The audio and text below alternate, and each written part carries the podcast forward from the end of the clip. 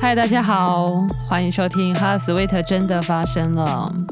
我刚刚花了一点时间在处理我的一些插件，因为要开启那个录音软体的时候，就是会重新扫描啊。然后我刚刚发现安装激活上面有点问题，所以花了一点时间处理。不过现在已经处理好了，我就觉得嗯还不错。这几年觉得自己在就是处理这些东西上面，其实是就是速度有越来越快了。当然是因为接触越久了嘛，然后经验越多了。其实很多事我觉得都这样子，就是有些那种知识型的事情，或者是技术型的事情，只要接触越多，做的越多次，其实基本上就是一直一直在累积经验，然后也会更熟悉它的脉络。其实有的时候我是觉得可能对它的那种。呃，原理啦，对，原理我还是没有很清楚，但是起码在操作的步骤上就会快一点，就大概知道说，哦，可能是哪边有问题，然后可能可以从哪边找资料。对，好，这算是刚才的一个意外小插曲。然后我现在录音的时间也是下午，对，我在这个礼拜就是一个非常忙碌的一个礼拜，但是上次做了第五十集之后。觉得自己好像在做 podcast 这件事情上面，我觉得是可以，就是再前进一些了。好，那呃，言归正传哦，今天的主题要讲跟医疗健康相关的主题。开始之前呢，就是呃，我这边也来做一个类似邀稿的动作好了。对，因为我觉得这种健康相关的议题啊，就是我我大概会讲，我就是比较常听到的，或者是呃比较常听到有病人在问的。可是因为其实我全部的病人都是癌症病人，所以我问的问题大概都跟癌症相关。对，然后其实大部分可能我身边的亲朋好友啦，有时候也会问一些就是呃一般人常会遇到的一些健康上面的议题或健康上面的问题，然后我也会比较有素材，比较知道说我要讲哪一方面，我要讲什么主题这样。大家如果就是有什么想听的主题哦，跟健康相关的，对，因为我如果做这种比较健康相关的主题，我目标比较会放在说，我希望用比较让一般人能够了解的方式。然后另外还有一个，我觉得是我做这几集就是跟健康相关的内容得到的一个算是心得吧。我发现我在做的时候，其实很大的一部分是我会要想办法能够让这个道理说服我自己。就是我如果能够讲出一个我能够说服自己的理由的的话，那我就觉得那就对于一般人也是会比较好理解这样子。对，就是一种探寻真相的过程。好，总而言之呢，就是大家如果有什么想听的跟健康照护相关的主题，就是可以透过各个方式让我知道这样哈。好，那我们今天要来讲吃冰，算是一个灵光闪现，因为我们实在是太常听到人家在讲说，哎，你感冒不要吃冰啊，女生不要吃冰哦，喝冰的不好，那是为什么呢？是不是真的不好呢？那先讲冰，冰的话大概就是温度是比呃常温低的一个状态。那当身体在接触这些比常温还要低的状态的时候，就会造成不同程度上的刺激。举个例来说，什么时候需要呃用冰呢？比如说呃碰撞或者是受伤的时候，哦，组织会有一些红肿热痛的反应。那为了要让组织消肿，哦，那我们可能会说要冰敷。冰敷的道理呢，是要让血管收缩，然后不要让组织过于肿胀。所以，呃，假如说我们今天喉咙痛，那如果这个喉咙痛是因为，比如说讲话讲太多，声带受伤，哦，唱歌唱太嗨，或者是去演唱会的现场尖叫啊，叫得太厉害，哦，这种哦，就处于一个喉咙这种发炎的反应，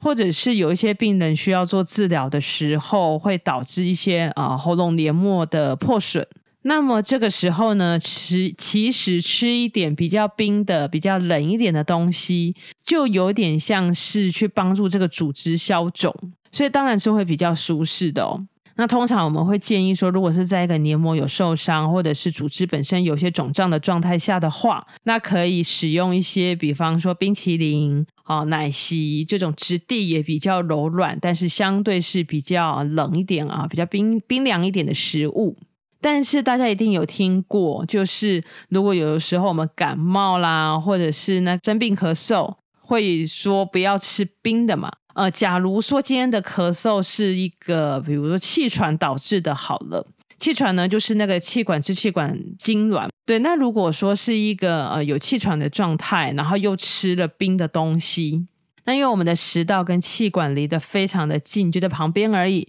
那所以吃了冰的下去之后呢，食道变成是比较冰冷的，那间接就会很快的影响到气管。哦，那气管接受到一个冷的刺激的的话，啊，如果本身就有气喘的问题，可能就会引发气管或者是支气管的痉挛，所以才会说，有的时候如果吃如果是本身的体质的关系，啊、那就接触到这种冰冷食物的刺激，那就会担心导致气喘发作。所以还是要回归源头去看，说，呃，今天这个呼吸道的疾病或者是咳嗽的症状是什么原因造成的？那这样子的原因适不适合来吃冰，或是不是使使用一些比较冰冷的食物？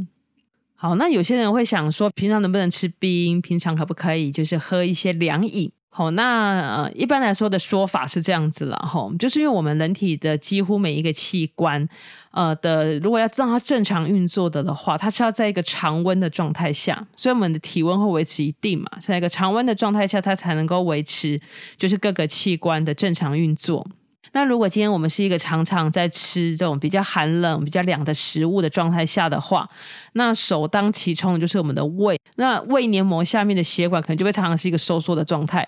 那长期的血管收缩呢，的黏膜层可能变薄，对，所以可能就会导致一些慢性胃炎发生。再加上刚才说的，就是因为器官的运作是要在一个常温的状态下，所以如果长期有在吃这种冰的东西，那器官可能就没有办法维持一个比较好的这种功能。然后新陈代谢的话，可能也会下降哦，因为是一个比较比较冷的一个状态嘛。新陈代谢如果下降了的话呢，就容易导致肥胖的问题。所以才会有人说，为什么喝那种冰的饮料哦，反而容易变胖哦，就是因为新陈代谢下降，而且这种冰的饮料常常都是含糖饮料嘛，哦，升糖指数很快哦，这样子，那就反而更容易加速肥胖。那更多人或更多女生一定会听到，从呃青春期开始，可能就会告诫说，哦，不要喝冰的，这还是有它的道理在的啦，吼。因为如果是身体偏一个比较寒冷的状态的的话，那对于子宫收缩的强度其实是会变强的。子宫收缩的强度变强，但是它收缩的频率却可能是下降，或者是一个比较无效的那种收缩，就是那种痉挛性的收缩。那对于这种子宫的排空反而并不好。呃，一方面就是收缩的强度变强，然后有一些痉挛的情形，那就可能会造成经痛。二方面呢，是如果说它的排空功能其实并不好的的话，那么就是如果经血啊，或者是那种子宫内膜没有完全的排空干净的话，就是中医里面有讲到一个点呢、我觉得很有道理。中医里面在讲说，不通则痛，不通则瘀，瘀是淤血的瘀。如果没有畅通的的话，就会感到疼痛，然后就可能就会有些淤血的状况发生哦。那如果说这种常吃冰冷的食物，然后加上每次的月经没有完全的排空的的话，那久而久之，这种有淤积的东西在这里面，那就容易造成一个呃疼痛的问题。再加上说吃冰，因为血管会收缩，所以会影响血液循环。血液循环不好呢，肠胃功能可能就比较弱，那器官的功能的运作可能也会比较差一些。如此一来，反而原本体内的不管是热气也好，或者是体内一些不需要的，嗯，应该要排个排排出体外的东西，也没有办法完全的更难排出这样。好，那今天就是想说，简单的跟大家介绍一下这种吃冰啊，或者是这种冰冰品、凉品的这样子的知识。所以最主要的，我觉得还是像今天的标题一样哦，就是并不是说吃冰不好。嗯，如果是在一个适当的状况下面的的话，偶尔吃冰那是没有什么大问题的啦。吼，但是要因人制宜的来吃冰。我们知道有种说法叫因地制宜嘛，或者是因时制宜嘛。那我觉得这个吃冰这个就跟人比较相关，就就是因人制宜。如果是一个有过敏体质，比如说容易啊、引发气喘的状态，或者是说本身肠胃功能就已经不是很好，或者是长期有经痛问题的朋友，那可能在吃冰的频率上面，或者是在呃吃东西的状况下，就要再多做的考量。当然，一般来说，呃，我们还是会比较建议大家可以吃常温的食物哦、煮熟，然后跟常温的食物。你说吃冰，可能长期吃不好。那当然，如果吃太烫的东西，也一样会不好。好，那今天这集我们就简单的讲到这里。那大家如果有什么疑问，或者是有什么想听的主题，那可以让我知道。今天就谢谢大家的收听，我们下一集《哈 Sweet》真的发生了，空中再见，大家拜拜。